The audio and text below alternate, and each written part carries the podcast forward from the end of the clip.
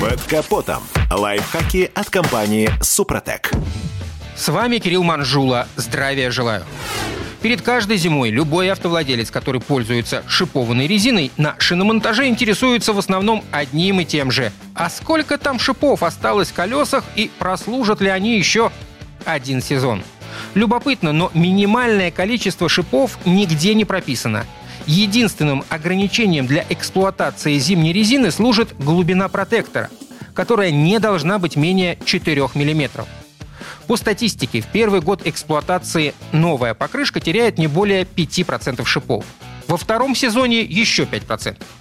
После третьего сезона в шине не хватает примерно 20% зубьев, а после четвертого года уже 30-40. Но все это не сильно влияет на сцепление с дорогой. Конечно, оно будет хуже, но не критично. А вот после пятого-шестого сезона, когда на колесе не хватает уже более половины шипов, наблюдаются заметные провалы в характеристиках резины. Хотя и в этом случае ездить можно, правда, не так активно, как раньше, ведь фактически шиповки станут липучками. А вот после седьмого сезона, когда на колесах остается процентов 30 шипов, резину необходимо менять на новую. Но это тоже не факт. Если шипованное колесо было изначально правильно обкатана, правильно обслуживалась, а глубина протектора соответствует норме, то такую резину можно доукомплектовать шипами. Дошиповку стоит производить исключительно ремонтными шипами, которые вставляются в заводские посадочные места. У ремонтного шипа диаметр посадочной шляпки практически в полтора раза больше, чем у стандартного. Это позволяет ему плотно сидеть даже тогда, когда посадочное место деформировано. А вот если у ваших колес сильно изношен протектор и высота посадочного места меньше 7 мм, то дошиповывать резину нельзя.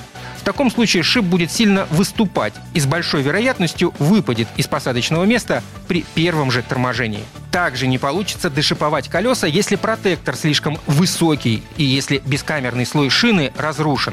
В таком случае воздух будет выходить через шипы.